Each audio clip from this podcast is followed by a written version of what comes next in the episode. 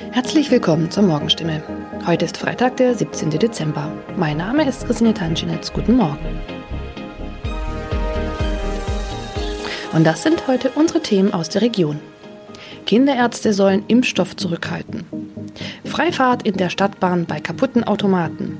Und Papagei überlebt Wohnungsbrand und wird Tage später gefunden.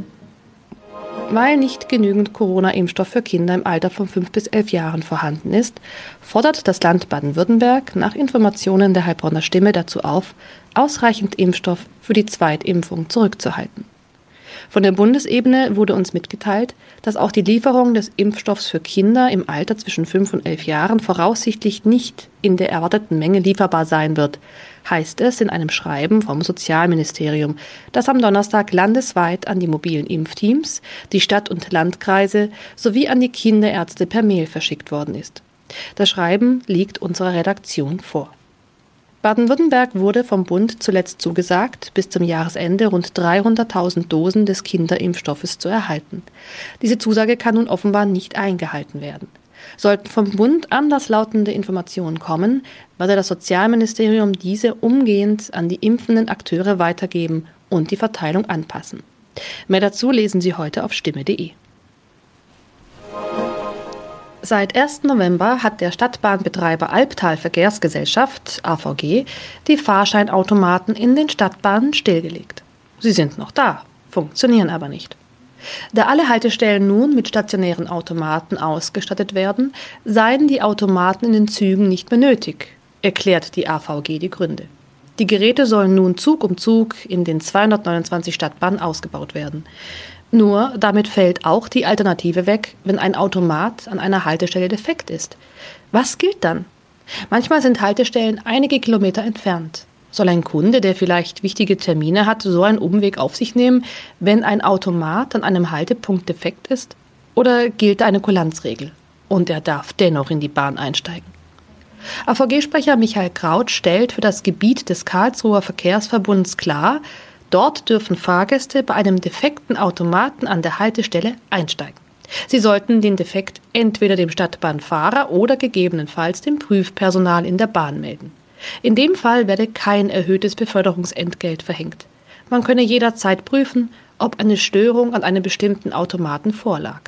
Auch im Heilbronner Hohenloher Haller Verkehrsverbund gilt diese Kulanzregel. Mehr dazu lesen Sie auf stimme.de. Am vergangenen Samstag kam es in Neckargartach zu einem Wohnungsbrand, bei dem ein Mann und ein Papagei verletzt wurden. Ein zweiter Papagei blieb unverletzt. Später stellte sich heraus, dass sogar ein dritter Papagei in der Wohnung sein müsste. Wenige Tage nach einem Hausbrand in Heilbronn haben Feuerwehrleute einen überlebenden Papagei aus einer betroffenen Wohnung gerettet. Ein aus der Wohnung geretteter Papagei wurde zudem vorsorglich einer Tierklinik übergeben. Der andere Vogel blieb am Samstag unverletzt. Doch damit war das Papageienproblem noch nicht gelöst. Denn am vergangenen Dienstag habe sich der verletzte Bewohner bei der Polizei gemeldet und mitgeteilt, einer seiner insgesamt drei Papageien müsste sich eigentlich noch in der Wohnung befinden. Tatsächlich entdeckten die Einsatzkräfte nach langer Suche den Vogel. Später konnten sie das Tier wohlbehalten an den Besitzer übergeben, wie es heißt. Soweit die Nachrichten aus der Region. Übrigens, die Corona-Fallzahlen in Stadt und Landkreis Heilbronn bleiben auf hohem Niveau, sind in den letzten Tagen aber deutlich zurückgegangen. Bleibt das so, wird am Sonntag die Ausgangssperre für ungeimpfte aufgehoben. Ob das eintrifft, erfahren Sie auf jeden Fall aktuell auf stimme.de. Haben Sie Kritik, Fragen oder Anregungen zu unserem Podcast? Dann schicken Sie einfach eine E-Mail an podcast.stimme.de. Weiter geht es hier mit Nachrichten aus Deutschland und der Welt mit unseren Kollegen und Kolleginnen aus Berlin. Ich verabschiede mich für diese Woche. Wir hören uns im neuen Jahr wieder und ich wünsche Ihnen eine besinnliche Weihnachtszeit und einen guten Rutsch. Vielen Dank und einen schönen guten Morgen. Ich bin Sabrina Frangos und das sind heute unsere Themen aus Deutschland und der Welt. Reisen in die USA wieder möglich, der Klimagipfel geht in die entscheidende Woche und die SPD klärt die Führungsfrage. Im März 2020, also zu Beginn der Corona-Pandemie, hatte die US-Regierung ja einen Einreisestopp für Ausländer aus weiten Teilen Europas angeordnet. Ab heute ist es für geimpfte EU-Bürger aber endlich wieder möglich, in die USA zu fliegen. Sarah Geiserde berichtet für uns aus Brüssel, ab heute brauche ich ja nur meinen digitalen Impfpass auf dem Smartphone. Ja, und dann kann's losgehen? Oder gibt's noch mehr Einreiseregeln, die ich vor Abflug in der EU beachten muss? Also zu beachten ist auf jeden Fall, dass man laut US-Regierung nicht nur vollständig geimpft sein muss, man muss zusätzlich auch einen negativen Corona-Test vorlegen, der höchstens drei Tage alt ist. Und bei der Impfung ist wichtig, mit welchem Präparat sie erfolgt ist. Akzeptiert werden Mittel, die durch die US-Arzneimittelbehörde oder auch durch die Weltgesundheitsorganisation anerkannt sind. Das sind aktuell unter anderem die Impfstoffe von BioNTech Pfizer, AstraZeneca, Moderna und Johnson Johnson. Ausnahmen, was die Impfpflicht angeht, gelten zum Beispiel für Kinder oder auch für Menschen, die aus gesundheitlichen Gründen nicht geimpft werden können. Tina Eck berichtet für uns aus Washington, was erwartet mich denn eigentlich, wenn ich in den USA lande? Werde ich mit dem digitalen Impfpass ja einfach durchgewunken oder gibt's noch weitere Kontrollen, also Fiebermessen, eine Testung oder ähnliches? Äh, nun, diese ganzen Impfkontrollen, also die erforderlichen Impfnachweise oder äh, bei einer Genesung eben das ärztliche Attest und die Bestätigung der Genesung, äh, das alles wird bei der Abreise geprüft. Bei der Einreise dann hier in die USA kann es immer längere Wartezeiten geben, wegen Pass- und Zollkontrollen. Da herrscht vor allem am Nachmittag, äh, wenn die ganzen Maschinen aus Übersee ankommen, immer ein riesen Andrang in New York, in Washington. Und das kann dann dauern, aber nicht wegen Corona, sondern das ist eben der ganz normale Wahnsinn. Die Zahlen steigen ja im Moment wieder deutlich an. Kann es dann sein, dass der Spaß ja nur von kurzer Dauer ist und die Grenzen bald schon wieder dicht gemacht werden? Wird das in der US-Politik oder innerhalb der US-Regierung irgendwie diskutiert? Nun, bei uns gehen die Zahlen zurzeit gerade stetig runter und natürlich wollen alle, dass das so bleibt. Äh, die große Delta-Welle ist abgeebbt. Äh, da wird natürlich nun genau hingeguckt, wie das im Rest der Welt aussieht. Äh, sollte jetzt Deutschland etwa wieder hohe Infektionsraten aufweisen, dann ist es schon möglich, äh, dass es da wieder gezielte Einschränkungen auch für die Einreise geben wird. Hier in meinem Bundesstaat Maryland zum Beispiel wurde gerade die Maskenpflicht für Innenräume aufgehoben. Aber sollten die Zahlen wieder steigen, dann kann die Maßnahme ganz schnell wieder eingesetzt werden. Die Klimakonferenz im schottischen Glasgow geht ja nun in die entscheidende zweite Woche. Nach Massenprotesten am Wochenende für mehr Tempo beim Klimaschutz wächst der Einigungsdruck. Ja, Philipp Detlefs berichtet aus London. In der ersten Woche hatten die Entscheidungsträger Pläne zum Waldschutz, zum Kohleausstieg und auch zur Reduzierung von Methanemissionen verkündet. Was steht jetzt diese Woche noch im Fokus? Tja, ab heute geht es um ein heikles Thema, nämlich ums Geld. Es geht um Klimahilfen für ärmere Länder. Staaten, die unter der Erderwärmung leiden, unter Dürren, Überschwemmungen und steigendem Meeresspiegel, obwohl sie selbst kaum zum Klimawandel beitragen, die fordern Schadenersatz von den wohlhabenden Industrieländern. Nach Einschätzung von Greenpeace geht es dabei um Billionen. Das ist kein Übersetzungsfehler, im Englischen Trillion, also Billionen. Und das werden sicher keine leichten Verhandlungen, denn die Industrieländer reagieren bei dem Thema seit Jahren zurückhaltend, wohl auch deshalb, weil sie Klagen auf Reparationen Demonstrationen vor Gericht fürchten. Tausende Aktivistinnen und Aktivisten haben ja am Wochenende in Glasgow protestiert und den Gipfel scharf kritisiert. Die sind wahrscheinlich wenig hoffnungsvoll für die zweite Woche, oder? Ja, die Schwedin Greta Thunberg hatte es ja vorher schon gesagt, es gab schon 25 Klimagipfel, getan hat sich aber trotzdem kaum etwas. Thunberg sprach auch dieses Mal von einem Fehlschlag und viele Klimaschützer sind nach der Hälfte der Klimakonferenz schon wieder enttäuscht. Alles zu unverbindlich und zu langfristig, sagen sie, viele freiwillige Dinge und zu viele Schlupflöcher. Damit lasse sich das Ziel, die Erderwärmung auf maximal 1,5 Grad zu begrenzen, nicht erreichen, meinen sie. Greta Thunberg hat am Wochenende deshalb sofortige, drastische und nie dagewesene Einschränkungen Einschnitte gefordert. Dass das in dieser Woche erreicht wird, ist allerdings eher fraglich. Nicht nur die CDU sucht aktuell einen neuen Parteivorsitzenden, auch die SPD will heute Klarheit über ihre künftige Parteispitze schaffen.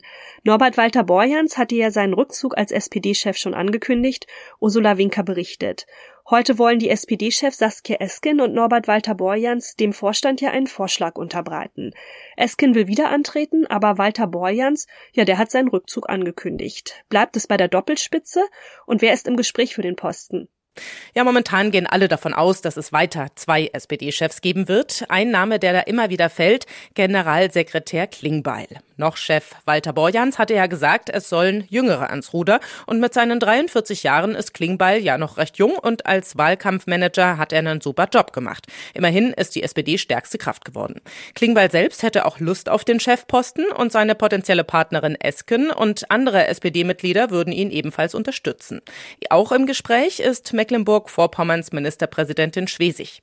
Gewählt werden soll die neue SPD-Führung dann auf einem Parteitag in gut einem Monat. Da ist die SPD ja schon etwas weiter als die CDU. Dort wird ja auch eine Nachfolgerin oder ein Nachfolger für Parteichef Laschet gesucht. Ja, die CDU hat ihren entscheidenden Parteitag auch erst im Januar geplant. Da ist also etwas mehr Luft als bei der SPD. Und die CDU steckt ja nach der Debakelwahl immer noch ein bisschen im Schockzustand. Klar ist, der oder die neue Vorsitzende wird viel zu tun haben, muss die Partei wieder zusammenführen. Als wahrscheinlich gelten noch immer die ehemaligen Konkurrenten von Laschet um den Parteivorsitz, Ex-Unionsfraktionschef Merz und der Außenpolitiker Röttgen. Ähm, auch der aktuelle Unionsfraktionschef Brinkhaus oder der Chef der Mittelstandsvereinigung Linnemann werden immer wieder genannt. Äh, bis Mitte November läuft die Bewerbungsfrist noch, dann gibt es eine Mitgliederbefragung und auf dem Parteitag soll dann entschieden werden. Ho, ho, ho. In unserem Tipp des Tages geht es heute um Weihnachtsgeschenke. Ja, schon drüber nachgedacht, was unterm Baum stehen soll? Wer ein Auge auf aktuelle Videospielekonsolen geworfen hat, ja, der braucht voraussichtlich viel Geduld und auch etwas Glück. Denn zumindest die PlayStation 5 und die Xbox Series X sind derzeit fast immer ausverkauft. Und neue Ware? Ja, die gibt's leider nur sporadisch. Woran liegt es und wie kann es noch klappen mit der Konsole zum Fest? Ronny Thorau berichtet. Woran liegt es denn nun, dass die Lieferschwierigkeiten bei den Top-Konsolen ja eigentlich quasi seit einem Jahr anhalten? Ja, hat viel mit Corona zu tun. Erst ist die Wirtschaft eingebrochen und dann hat sie sich so erholt, dass viele Hersteller und Lieferketten nicht mehr nachkamen. Stichwort Chipmangel auch. Und die gleichzeitig extrem hohe Nachfrage, weil ja mehr Leute zu Hause sind und auch mehr Geld zur Verfügung haben, weil der Urlaub flach fiel zum Beispiel. Und dann noch sowas wie der querstehende Tanker Ever Given im Suezkanal, der im Frühjahr die Schifffahrt lahmgelegt hat. Also das ist ein Mix und Experten gehen davon aus, dass die Probleme noch viele Monate andauern. Wie kann man dann trotzdem noch an eine der neuen Spielekonsolen kommen? Ja, so was eher nicht funktioniert, ist online. Selbst mit Vorbestellungen oder Wartelisten, wenn man sich irgendwo eintragen kann, dann ist doch absehbar, dass man keine Konsole rechtzeitig zu Weihnachten kriegt. Experten empfehlen deshalb ganz klassisch Geschäfte abklappern. Auch nicht anrufen und fragen, habt ihr was? Da wird man eher abgewimmelt, sondern wirklich hingehen. Nicht nur in Elektronikmärkte, sondern auch in Spielwarenläden. Und wer ein etwas älteres oder abgespecktes Modell auch okay findet, der hat bessere Chancen als bei den ganz neuen High-End-Geräten. Inzwischen muss man sich ja auch sehr vor Betrügern hüten, heißt es. Wie nutzen die denn die Lieferprobleme aus? Ja, das ist auch ein Grund, warum Experten eher abraten, online gerade nach der ersehnten Konsole zu suchen. Fake-Shops schießen wie Pilze aus dem Boden. Also am besten nur bei bekannten Shops kaufen und da auch sicher sein, dass es keine nachgeahmte Seite ist. Nichts vorab überweisen, raten Experten und Vorsicht vor allem, wenn es irgendwo heißt, wir haben hier einen ganzen Stapel Konsolen. Das ist gerade wirklich sehr zweifelhaft. Und bei eBay und Co. kann man übrigens auch gucken, aber auch da nichts zahlen, was man nicht begutachten konnte. Und meistens zahlt man da einige hundert Euro drauf an Leute, die einfach Kasse machen wollen. Und das noch? Wetten, dass man das ein gelungenes Comeback nennen kann? Zehn Jahre ist es mittlerweile schon her, seit Moderator Thomas Gottschalk zum letzten Mal durch die Show Wetten das geführt hat. Ja, und Samstag war es dann wieder soweit und er enttäuschte nicht. Klamottentechnisch sowieso nicht, ausgefallen wie immer natürlich, mit einem goldgemusterten Jackett, feuerte die Entertainment-Legende einen Gag nach dem anderen ab. Ja, und auch die Gästeliste, die konnte sich natürlich sehen lassen. Die schwedische Kultband aber, Schlager Queen Helene Fischer, Klaas Häufer Umlauf und auch Joko Winterscheid waren auf der Couch. Also ein Staraufgebot und auch für alle Generationen war was dabei. Ach ja, gewettet wurde übrigens auch noch, ein Hund sortierte schwanzwedelnd Müll, es wurde mit Klobürsten musiziert und ein Bagger fing Frisbee-Scheiben. Ja, das klappte zwar nicht immer und auch nicht ganz so gut, aber egal, das war trotzdem Samstagsunterhaltung vom Feinsten. Gast Udo Lindenberg und auch Wetten das Erfinder Frank Elstner plädierten am Ende übrigens für eine Fortsetzung der Show. Ja, sollte es wirklich eine weitere Folge Wetten das geben, dann wird auf jeden Fall eine Sache anders und zwar Tommys Frisur. Gottschalk hat nämlich angekündigt, sich die blonden Locken abschneiden zu lassen. Das war's von mir. Ich bin Sabrina Frangos und wünsche Ihnen noch einen schönen Tag. Bis morgen.